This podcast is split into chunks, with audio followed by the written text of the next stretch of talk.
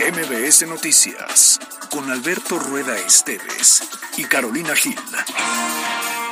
Un espacio diferente con temas de actualidad y bajo un enfoque analítico, inteligente, fresco y divertido. MBS Noticias. Ayer lo decíamos, se apela a la sensibilidad de que cualquier mujer quiera participar. y tiene... no lleguemos al dicho de que estábamos mejor cuando estábamos No, no, Alberto Rueda, no hagas eso, espérate. ¿Tus fans? Lo que se dice porque la conferencia de prensa, no sé si ya terminó, pero sí terminó. Hablando en serio, sí viene una ola de calor importante. Creo que fue una confusión. Eh, Esta versión que ya y en tomar una determinación, una persona que está... Pero si les quiero, puedo ser sincero, si me permiten ser un poco sincero en esos micrófonos. Yo estoy solo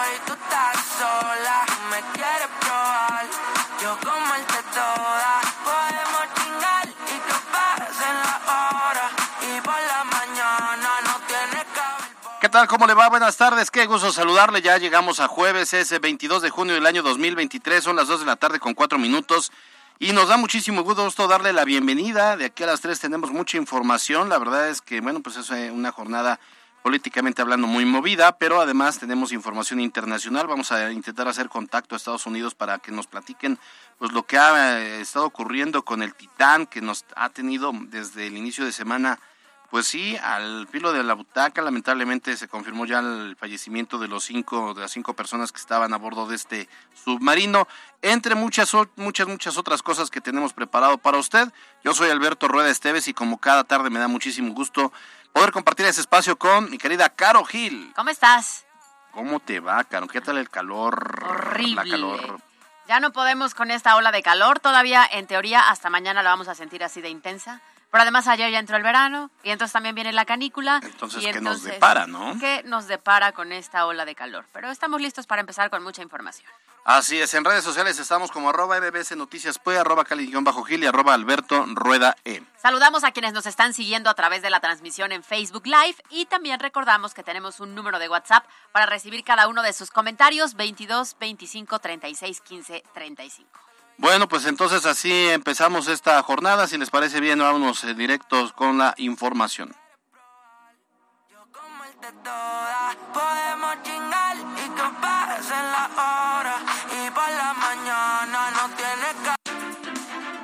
La editorial con Caro Gil. Extraído por UDAL, Universidad de América Latina. Inscripciones abiertas. Contamos con 15 licenciaturas, maestrías, bachillerato y oferta académica online. Sé exitoso, sé UDAL. Este gobierno parece de chiste, porque México atraviesa una ola de calor que los expertos coinciden en calificar como histórica. Prácticamente todas las entidades registran temperaturas atípicas, incluso sensaciones térmicas que llegan a 50 grados en el norte del país. Y cualquiera pensaría que el gobierno federal tiene una estrategia clara para atender esta emergencia, porque sí, se está convirtiendo en emergencia en México. Y evidentemente, pues no la tenemos. Incluso el presidente ha dado recomendaciones que solo han generado burlas. Porque ustedes recordarán que de manera oficial, el domingo 30 de octubre del 2022, se eliminó el horario de verano en México por medio de un decreto impulsado por el presidente López Obrador quien señaló que este horario generaba un mínimo de ahorro, pero un gran daño a la salud.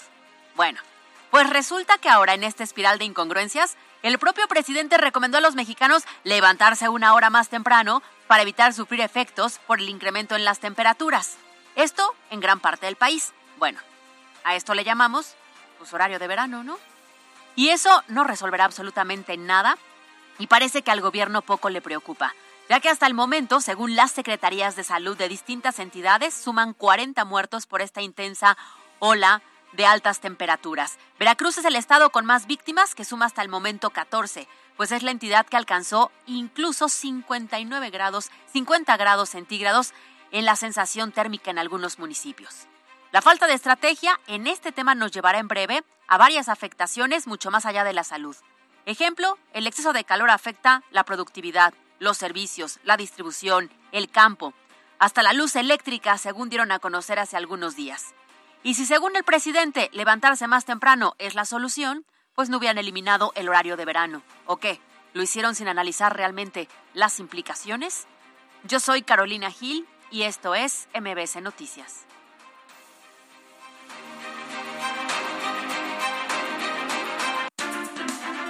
La editorial con Caro Gil.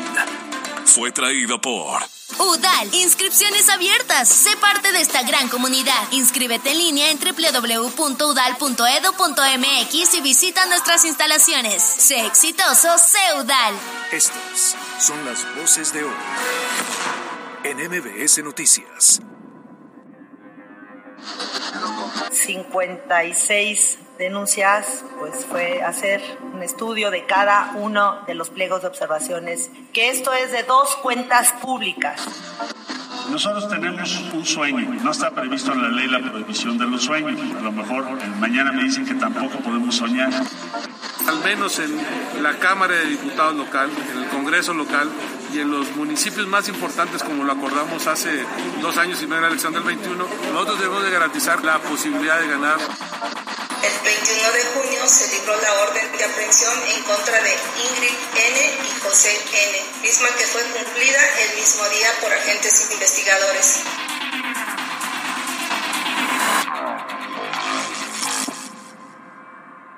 Seuni decide y transforma. WhatsApp 2215 984465 presenta Los temas de hoy en MBS Noticias. Bueno, pues arrancamos con la información. Fíjese que este jueves, como cada, cada semana, la Fiscalía General del Estado pues, dio a conocer el esclarecimiento sobre el ataque a elementos estatales que ocurrió el pasado 3 de abril ahí sobre la carretera a Zacatlán. Hay que recordar lo ocurrido porque en este caso se dio cuando los elementos estaban atendiendo un reporte de tala clandestina y ahí fueron interceptados por un grupo de hombres a bordo de un vehículo, quienes realizaron diferentes detonaciones en su contra y dejaron a un elemento sin vida y a otros dos heridos. Tras las investigaciones, fíjese que la Fiscalía logró identificar a los responsables. Se trata de Carmelo N., Rosendo N. y Luis N., de los cuales se dijo que los primeros dos ya habían sido detenidos anteriormente por delitos contra la salud y por posesión de armas. Así lo dijo el Barrocha, fiscal de investigación regional. La Fiscalía logró identificar a quienes participaron en los hechos, por lo que el 9 de junio de 2023 solicitó orden de aprehensión en contra de Luis N., alias El Bolillo, Carmelo N., alias Bueno Palma y Rosendo N., obteniendo al día siguiente los mandamientos judiciales solicitados. El 19 de junio, agentes investigadores aprendieron a Luis N. en el municipio de Aguazotepec como probable responsable del delito de homicidio calificado. Carmelo N Cuero Palma, y su hermano Rosendo N. fueron detenidos por la Policía Estatal inicialmente por delitos contra la salud. Hoy justamente se llevará a cabo la audiencia, pero hasta el momento Luis N. se encuentra detenido, mientras que los otros dos hombres han sido vinculados a proceso.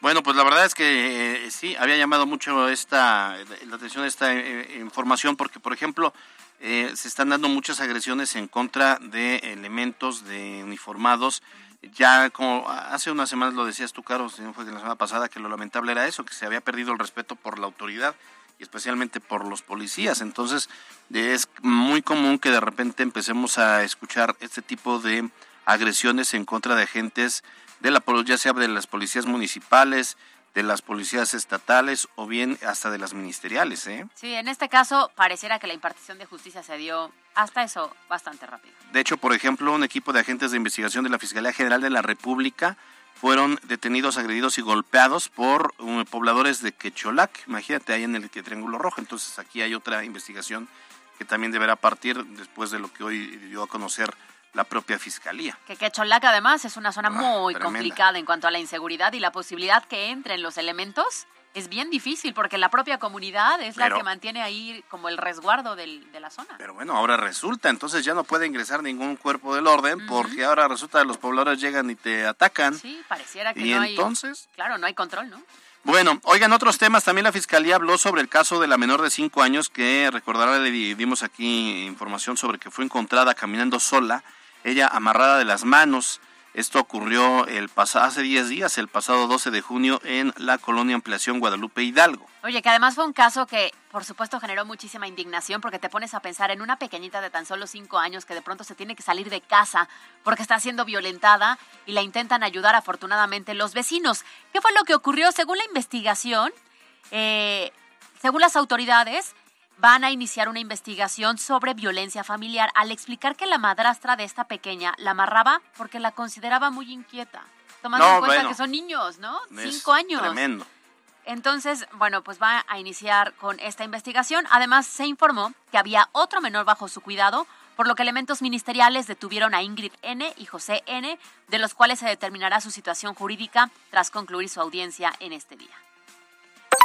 La Fiscalía de Puebla ejercitó acción penal ante el juez de control. El 21 de junio se libró la orden de aprehensión en contra de Ingrid N. y José N., misma que fue cumplida el mismo día por agentes investigadores. Se solicitó audiencia judicial para formularles imputación, misma que se está llevando a cabo en este momento. MBS Noticias Puebla. Bueno, oye, Caro, eh, hablabas en la editorial sobre precisamente el tema de las altas temperaturas y estos apagones y este exceso de consumo que pues muchos en, el, en muchos estados de la República pues obviamente estamos haciendo entre el- encender el ventilador o en algunos casos contratar el tema del aire acondicionado que, que jala mucha energía eléctrica. Efectivamente, que necesitas la energía eléctrica para mantener las condiciones adecuadas. Estamos hablando de las personas, pero estamos hablando de los alimentos, pero estamos hablando de una cadena de distribución de productos también. ¿Que ¿Qué se necesita? Pues el suministro de energía eléctrica. Y cualquiera pensaría que está garantizado. La realidad es que con la declaración que dio el presidente hace algunos días en los que comentó que las altas temperaturas también provocaban ciertos apagones en algunos puntos de México, esto es algo al menos que a mí me sorprendió porque yo no sabía que tenía que estar relacionado una cosa con otra ni que podíamos responsabilizar a las altas temperaturas de que se pudieran generar algunos apagones en algunos puntos. ¿eh? Oye, sí, sí, ¿no? Y, esto tiene que ver también porque eh, seguimos nosotros apostándole a las energías sucias, a las- al, carbón, y, eh, to- toda esta energía es, resulta al final insuficiente.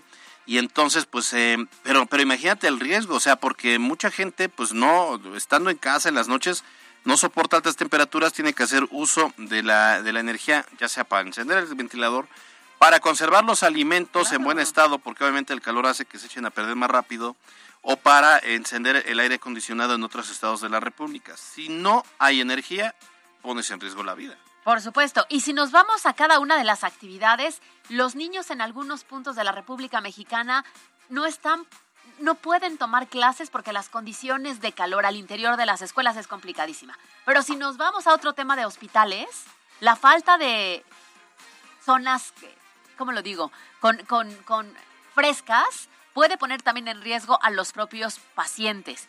Y si se empiezan a dar estos apagones, me parecería brutal y sumamente riesgoso porque podría alterar por completo las dinámicas, la productividad, las actividades, todo. Sí, ahora, otra cosa que me llamaba la atención, y como yo lo decías en la editorial, pues es, es este tema de, eh, bu- bueno, al- algo todavía incluso más preocupante, Caro, es que si las comunidades llegan a quedarse sin luz, si sigue habiendo apagones por no garantizar el suministro, el riesgo es que, por ejemplo, hay muchas comunidades que eh, cuentan con comités de agua y entonces para poder bombear el agua necesitan luz eléctrica. Si no hay luz eléctrica, no puedes entonces enviar el agua a los hogares. Imagínate sin luz, altas temperaturas y también sin agua. Sin agua. Entonces, los servicios básicos, aunque el presidente dice que nadie se va a quedar sin luz, la realidad es que se están viendo estos apagones. Incluso a inicio de semana se decía que en algunas zonas tardaron varias horas en que pudiera restablecerse el servicio. Entonces, aunque el presidente dijo en la mañanera que está garantizado el servicio, la realidad es distinta, ¿eh? Y lo que también estabas comentando que tiene que ver precisamente con todos todos estos temas y especialmente con eh, el horario de verano, ¿no? Es- o sea, sí está cañón. Es que ya parece broma. Yo hasta le estaba aplaudiendo esa gran decisión que había tomado, una Yo decisión también, de Estado. pero ya que escuché que hay que levantarse una hora más temprano, que tampoco te sirve de nada, ¿eh? O No, sea, tampoco. eso es un hecho. Pero si la recomendación es levántense una hora más temprano, como en el campo, porque así lo dijo, pues es el horario de verano que nos Pues exactamente, exactamente. Entonces, pues sí está cañón porque eh, insistimos en que se pone en riesgo la vida de las personas y la ola de calor apenas empezó, a- o, apenas entró oficialmente el verano. Sí, y, y ve, ¿no? Entonces, ¿cuándo va a venir? Pues esta parte eh, eh, eh, que se calme, que se calme un poco. Yo creo que vamos para largo, se supone que son otros 40 días que se llama la famosa canícula, en donde podríamos tener estas afectaciones. Y a ver, algunos puntos en donde con el intenso calor se han generado apagones, está Tabasco, Veracruz, también Sinaloa se ha visto afectado, San Luis Potosí ha reportado apagones, lo mismo que Michoacán, Chiapas incluso, hubo zonas en las cuales tardaron 24 horas para poder restablecer el servicio. Entonces, cada vez son más entidades las que están sufriendo este tipo de apagones que el presidente dice, pues que no, no es para tanto, que estamos exagerando. Pues sí, pero bueno, pues ahí está la, e, esta situación complicada. MBS Noticias Puebla. Bueno, oye, y vamos a hablar también de temas internacionales, eh, hablando precisamente de lo que, ¿qué onda con el Titán? Qué duro, ¿no? A ver, creo que fue información que sorprendió a muchísimos a inicio de semana, en donde realmente pareciera que nos están recreando alguna escena de película en la que, como sabemos, bueno, pues esta expedición, digamos, turística, porque eso era, desafortunadamente se perdió y no hubo posibilidades de encontrarla hasta el momento. Sí, sí, sí. Este, a ver, eh, si seguramente es el tema en, tendencia en redes sociales, pero si no aquí se lo comentamos. Bueno, para poder eh, bajar a la superficie del Titán es sin duda es para gente que tiene mucho dinero. Vale 250 mil dólares el, el pase, el boleto. Que decían más o menos 5 millones de pesos nuestros, ¿no? Entonces hay cinco personajes, eh, lo, lo, han hecho muchas veces. De hecho, este eh, influencer, Alan por el Mundo, eh, logró este viaje. No solamente se concentra en, en la, ¿cómo se diría? No solo está concentrado en bajar a ver los restos del Titanic es una expedición por cerca de seis días donde te van preparando, te van enseñando. El, sumergirse a más de 3.000 metros bajo el mar, pues no es un tema sencillo. Eh, sobre todo por el tema de la presión. Efectivamente, y resulta que este submarino Titán se reportó como desaparecido desde el domingo, cuando realizaba una de las habituales expediciones para observar estos restos del famoso Titanic. El tema es que domingo, y ya estamos a jueves. Y entonces, evidentemente, hoy por la mañana, pues prácticamente se cumplieron las horas en las que los expertos aseguraban que había oxígeno para las cinco personas que eran la tripulación.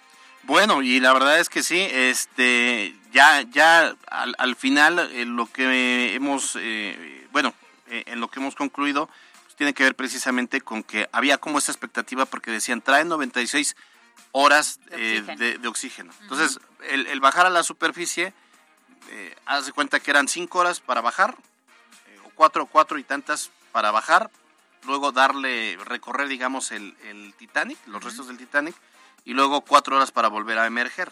Ahora, me llamó la atención porque eh, hemos visto las fotografías y si no, chequenlo en MBC Noticias.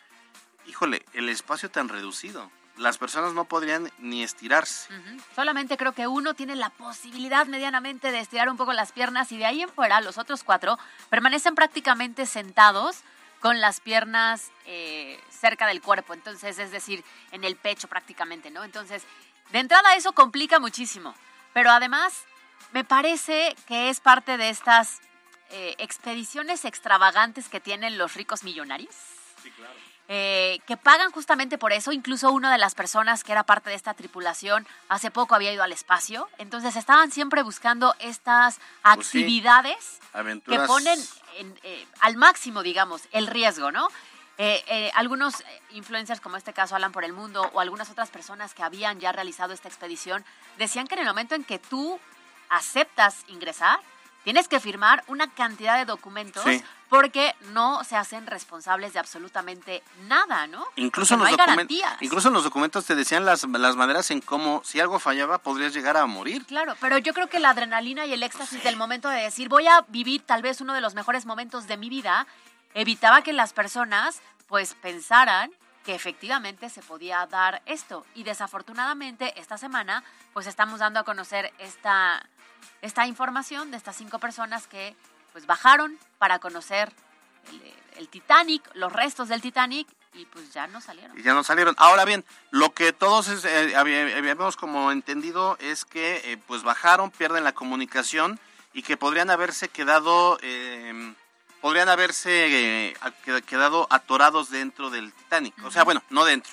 en, en algún momento, ¿no? En las maniobras que tienen 96 horas y que entonces pues se requería bajar a rescatarlos. Cualquiera diría pues que manden a alguien y que los saque. no, pues no es tan fácil porque se pone en riesgo, es un tema muy delicado. El punto es que pues lo que lo, que muchos tenemos en mente era, eh, digamos, eh, ¿cómo decirlo? La angustia de estar debajo, saber que no te pueden rescatar, que no tienes ya luz, que... Saber que tienes las horas contadas. Sí, Porque claro. quienes van ahí y, y, y, y tú sabes en el momento en el que firmas este consentimiento para poder realizar esta actividad, que son 96 horas de oxígeno y se van contando y no llegan a rescatarte, me parece de verdad una sensación brutal. Y luego me pongo a pensar, pues tu muerte te costó cinco minutos. Sí, no, no, no, sí, claro, no, por supuesto. Pero bueno, hay información de última hora y hacemos un enlace directo a Estados Unidos.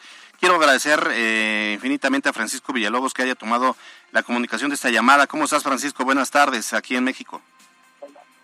¿Qué tal, Alberto? ¿Cómo estás? Saludos, saludos a la bella capital del estado de Puebla. Y en efecto, después de una búsqueda eh, frenética desde que este sumergible Titan desapareció en las, las aguas del Océano Atlántico, vamos 300 millas náuticas al este de Cape Cod, es que sumergible con siete pasajeros a bordo que básicamente llevaba pasajeros civiles este, que pagaban una cantidad este, exorbitante de dinero para poder hacer la travesía de dos horas y media a las profundidades del mar, al profundidad donde se encuentra eh, el buque Titanic que se hundió el 14 de abril de 1912 tras estrellarse con un iceberg y este y bueno pues crear esa esa este, este, lugar histórico por decirlo así o sea un, un sumergible que tiene que soportar a las inmensidades este, presiones de las profundidades estamos hablando de que baja tiene tarda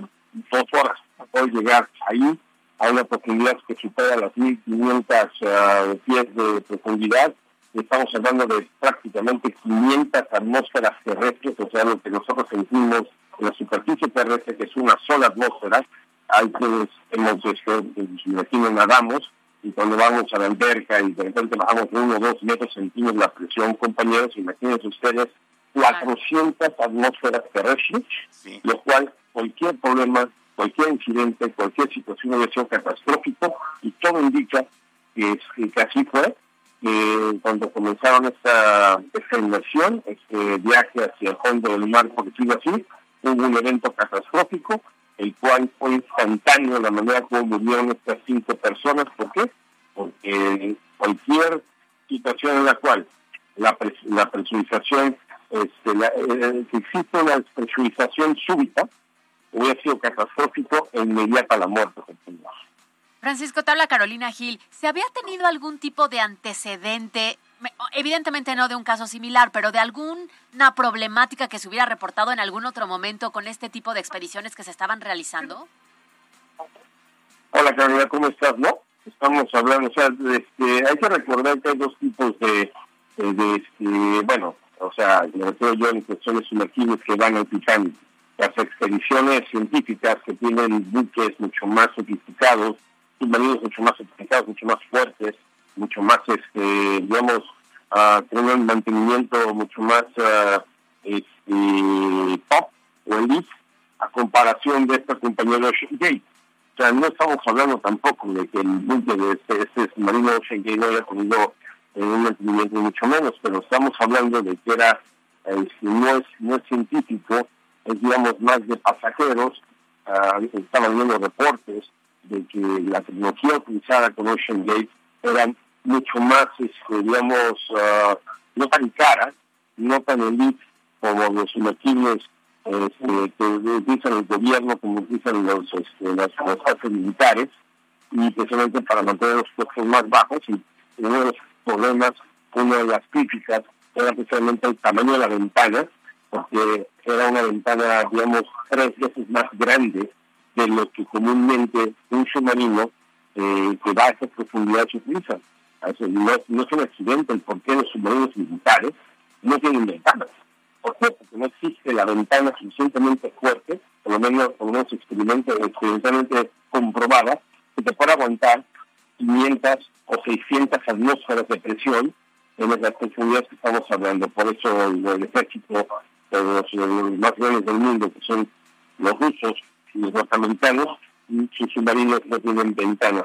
Entonces, en esto en particular, si estás vendiendo tú la experiencia de ir al fondo del mar, con el, adentro de este, de este submarino para poder ver lo que quedó del Titanic, tienes que ofrecer que lo vas a poder ver con tus propios ojos. Claro. Y, este, y para ende, pues este, las ventanas, esta ventana en particular, en una ventana más grande que lo que comúnmente un submarino de científico tiene, por supuesto, las ventanas no existentes de los submarinos militares. Oye, Francisco, entonces estamos pasando ya de una etapa donde se, se hablaba de eh, técnicas o de eh, una misión de rescate a una misión de recuperación, pues ya de, lo, de los restos de estos cinco tripulantes. Precisamente, compañero, o sea, no se va a poder recuperar nada. Ah, o sea, estamos hablando, insisto, o sea, en una, en una situación en la cual eh, existe esta, este, esta falla catastrófica, la cual se rompe esta, esta, esta presión que te protege adentro de este sumergible y las inimaginables presiones del fondo del mar. O sea, un ejemplo tétrico, pero es la verdad, tú acabas tu Coca-Cola, la paras en el suelo y si saltas sobre ella, exactamente lo que le pasó a esta pobre gente de ese No, bueno, pues tremendo, tremendo. Así está clarísimo. Muchas gracias por, por darnos a detalle pues este avance que han dado a conocer las autoridades sobre este tema, que lo decíamos, ha convertido, por supuesto, esta información en algo sumamente interesante para todo el mundo.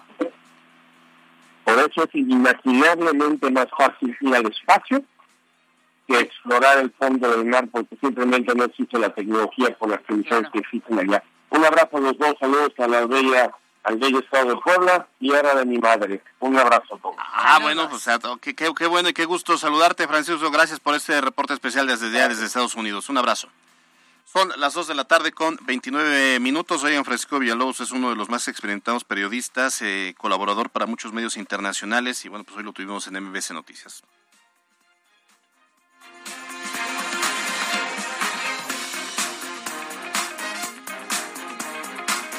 Se uni, decide y transforma.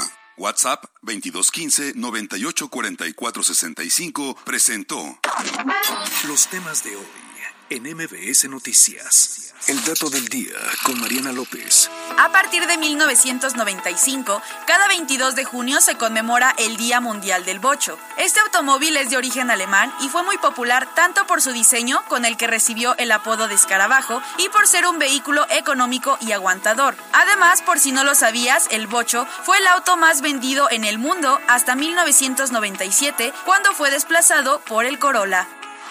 Carolina Gil y Alberto Rueda Esteves, en MBS Noticias Puebla. Información en todas partes. Estas son las breves de hoy. Extraído por Cleo Universidad, líder en criminología, criminalística y técnicas periciales. Inicio de clases septiembre. Pregunta por nuestras promociones. cleo.edu.mx. Cleo, Cleo. La madrugada de este jueves, en el fraccionamiento Misiones de San Francisco, en Coronango, se registró una balacera que dejó dos personas muertas. Los fallecidos son un hombre de 39 años de edad y una menor de 15. Autoridades municipales y estatales, en conjunto con el ejército mexicano, se encuentran laborando en el lugar para esclarecer los hechos. Debido a esto, el preescolar Rosario Castellanos, ubicado en el mismo municipio, suspendió clases. En respuesta, al municipio de Coronango eh, señaló a través de un comunicado que los servicios de emergencia eh, se alertaron precisamente por las detonaciones presuntamente de arma de fuego, por lo que de inmediato elementos de seguridad adscritos acudieron al lugar de los hechos. El mismo comunicado dice que se encontró a dos masculinos sin vida, en lo que en apariencia se trató de un ataque directo. Posteriormente arribaron elementos de la Fiscalía del Estado para iniciar las investigaciones en eh, de estos atípicos hechos en el municipio de Coronango.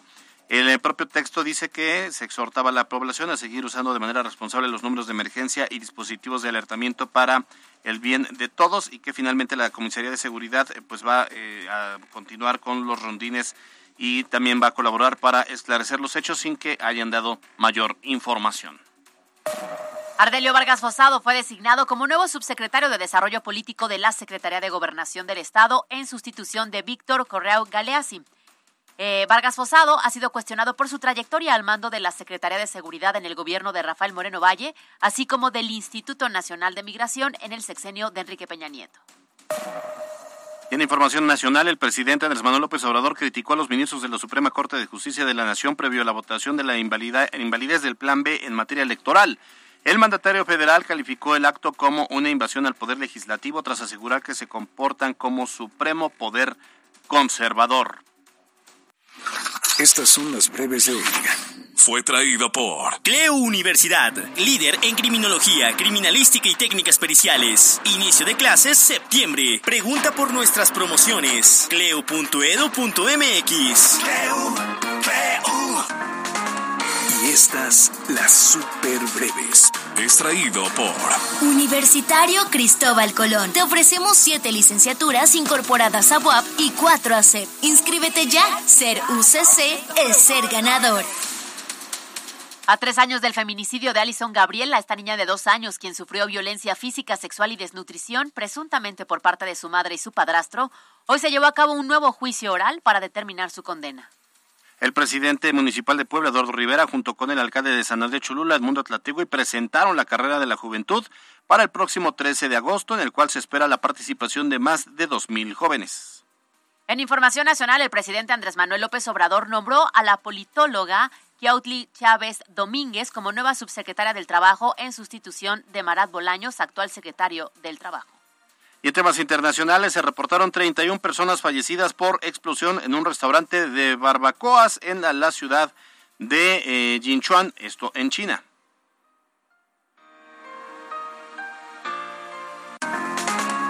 Estas, las super breves. Fue traído por Universitario Cristóbal Colón. Pide informes al 2222 96 92 45 y visita nuestras instalaciones. Inscripciones abiertas. Ser UCC es ser ganador. Extraído por DASC, Instituto Tecnológico Universitario. Licenciaturas, ingenierías y maestrías en horarios para ti que trabajas. 11 Sur 3308. DASC.edu.mx. Inscripciones abiertas. 60 segundos con Luis David García. En marketing, el punto de venta sigue siendo un escenario de vital importancia para las marcas, ya que en este lugar convergen la oferta y la demanda y se toma la decisión de comprar o no. No solo es el lugar en donde se exponen los productos en los anaqueles junto con la competencia, sino que también es el lugar en donde los clientes reciben miles de estímulos que hacen que tomen o no una decisión para comprar un producto. Para atraer a los clientes hacia tu marca en el punto de venta es importante contar con estrategias que los hagan ir y al final decidan adquirir tus productos. Por eso, aquí te decimos formas creativas para hacer marketing en punto de venta. 1. Contrata demostradores que promuevan el producto. Usualmente, las muestras gratis son una de las estrategias más utilizadas por las marcas de alimentos para acercarse al cliente. Y aunque tu producto no tenga nada que ver con el rango de alimentos, puedes usar demostraciones gratuitas sobre él en distintos tipos de establecimientos. También puedes dar promociones atractivas y hacer dinámicas divertidas, siempre pidiendo la retroalimentación de tus clientes. MBS Noticias Puebla, con Carolina Gil y Alberto Rueda Esteves. Fue traído por DASC, Instituto Tecnológico Universitario. Licenciaturas, ingenierías y maestrías en horarios para ti que trabajas. 11 Sur 3308. DASC.edu.mx. Inscripciones abiertas. En la cancha. La tarde del miércoles, a través de redes sociales, el defensa paraguayo Sebastián Olmedo cumplió recientemente 22 años de edad y se despidió de los aficionados del Deportivo Luqueño de la Liga Guaraní, a quienes les deseo el mejor de los éxitos en lo que inminentemente es su salida y en cualquier momento podría hacerse oficial su incorporación al conjunto de la franja, aunque desde el pasado fin de semana ya entrena con el equipo en Puebla. En un juego de volteretas, los Pericos de Puebla se impusieron 10 carreras a 7 a los Tigres de Quintana Roo para igualar la serie a un juego por novena, con una buena participación de las recientes contrataciones de los emplumados como Chris Carter y Samar Leiva. Esta noche en punto de las 19 horas se definirá el compromiso en el Parque de los Hermanos Cerdán. Para MBS Noticias, Miriam Blosada. Decisión 2024 en MBS Noticias Puebla.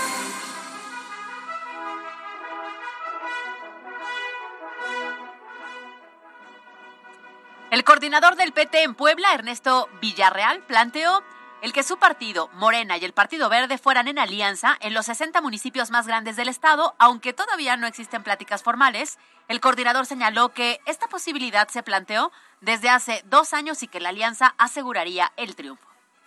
Al menos en la Cámara de Diputados local, en el Congreso local, y en los municipios más importantes, como lo acordamos hace dos años y medio en la elección del 21, que los 60 municipios más importantes, donde sí es fundamental y solo podamos caminar, en los municipios medianos y pequeños tienen otras lógicas. Eh, ahí tiene una participación distinta, pero nosotros debemos de garantizar con los municipios con mayor población la posibilidad de ganar. Bueno, el, el PT es el, el PRI del PAN. Sí. O sea, es un partido que pues aporta muy poco. Sí, y que si no va en alianza, pues, pierde yo creo que hasta el registro. Entonces a ellos les conviene que vayan en alianza por donde sea. Sin embargo, pues a lo mejor ahora vemos que se concrete esto. Dice que tienen dos años que habían visto la posibilidad de Morena, el Verde y el PT. Sí, habrá, habrá entonces que ver cómo van a ir. Sí, ciertamente yo veo muy pocas posibilidades de que eh, en Puebla, por ejemplo, decida el PT decir, a ver, no vamos a ir con fulano de tal que vaya en cómo, ¿no? Pero vamos a este, vamos solos en Puebla. Pues van a perder.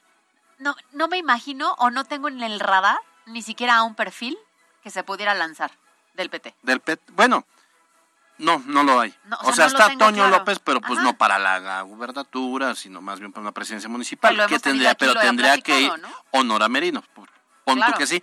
Pero para pero que se la avienten solo. Pero, pero, pero ellos pensando en alianza. Por supuesto. Yo creo que ninguno de los dos va a querer ir solo. En unir fuerzas. Entonces aquí es entendible que estén buscando eso. Habrá que ver si se puede.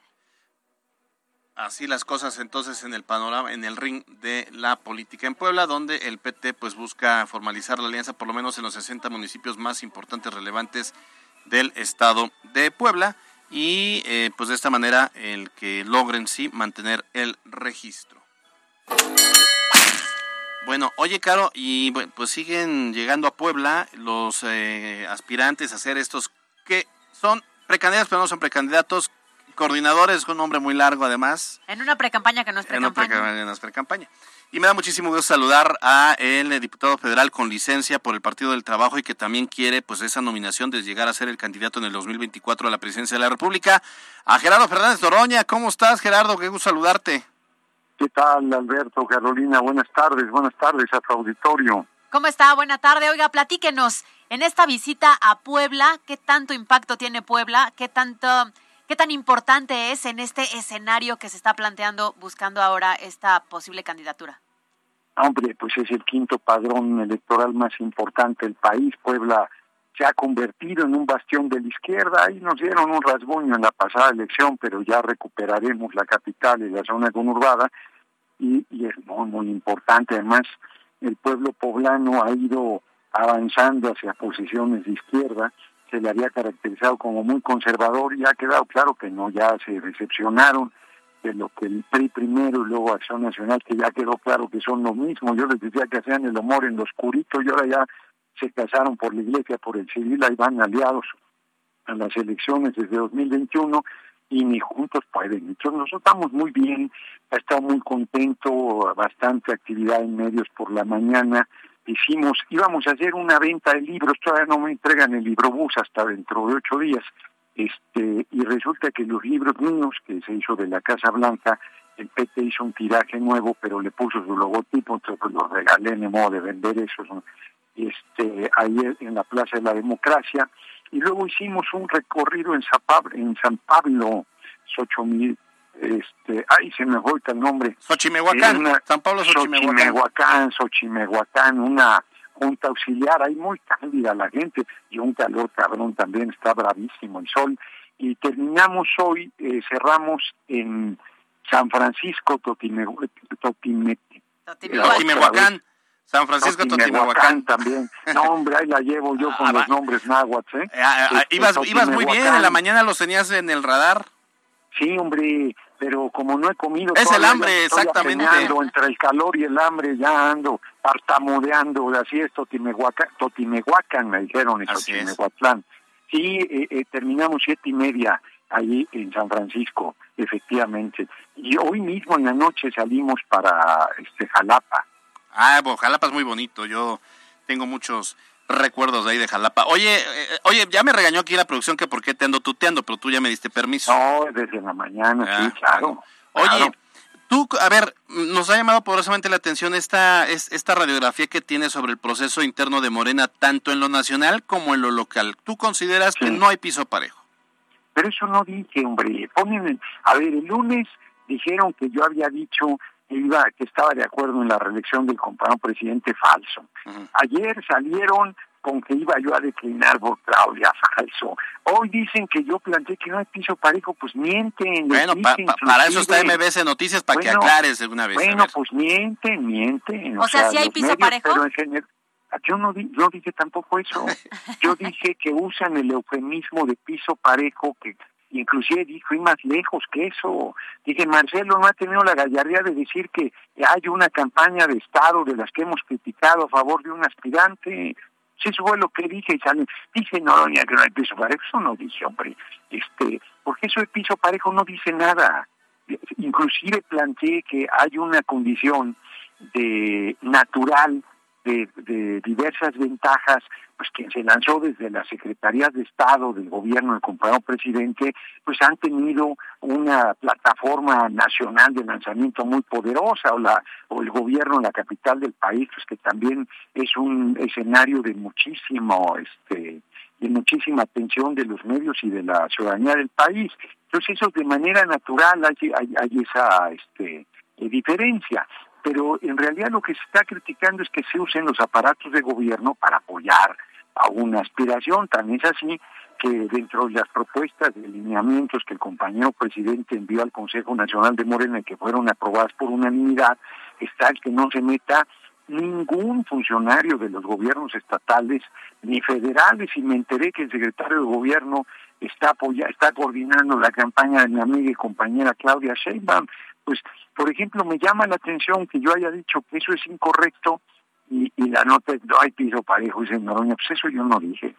Bueno, aquí entonces el llamado sería pues a no enturbiar el proceso y que todos jueguen con las bajo las mismas condiciones, ¿no? Pues Tanto tú como Claudia Sheinbaum como... El secretario de gobierno debe renunciar.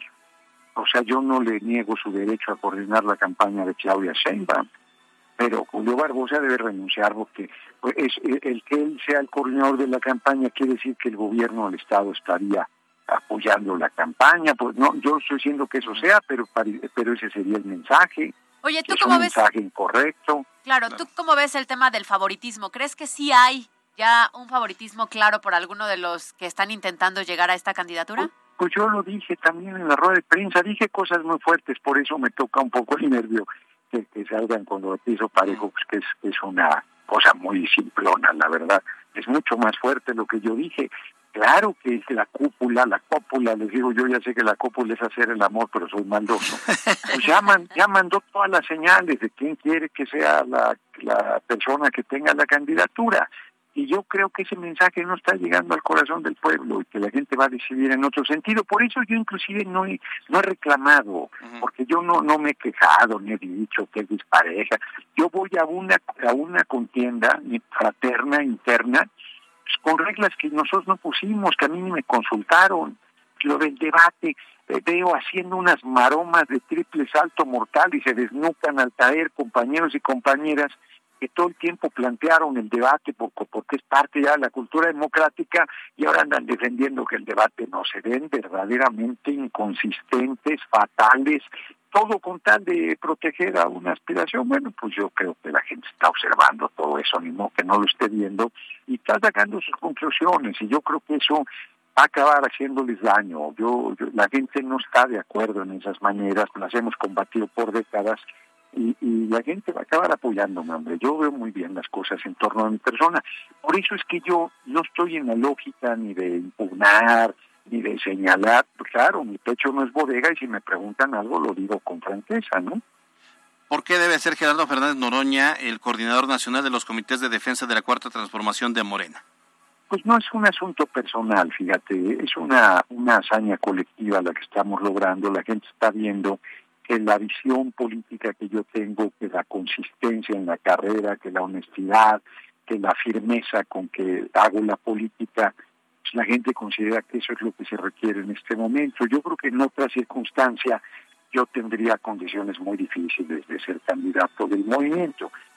pero en el momento que estamos viviendo con la derecha cada vez más rabiosa en contra nuestra, con la Embajada de Estados Unidos complotando para tirar al gobierno del compañero presidente López Obrador. La Embajada de Estados Unidos reconoció que financian a Claudio X González y Claudio X González fue artífice para la creación de la coalición opositora. La determinación de hoy de la Corte verdaderamente infame de este echar atrás la reforma electoral eh, planteada, aprobada por mayoría por el Congreso mexicano, la Corte quedando como el último reducto de, la reacción, tomando decisiones políticas disfrazadas de jurídicas.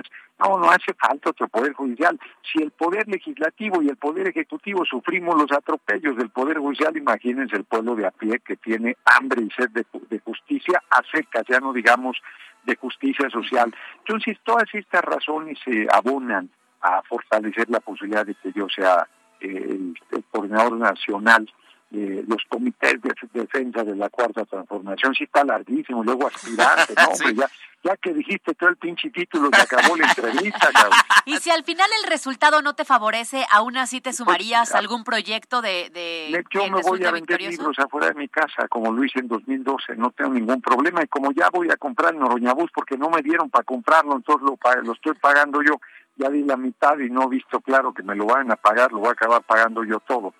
Con los poquitos ahorros que tenía, pues con ese me voy a recorrer el país vendiendo libros y no voy a renunciar a hacer política. Yo voy a hacer política hasta el último segundo de mi vida. Muy bien. Gerardo Fernández Doroña, ¿qué vas a comer? ¿Qué te gusta de la gastronomía poblana? Fíjate que, no, hombre, pues el mole, el mole es extraordinario, pero no están ustedes para saberlo ni yo para contarlo.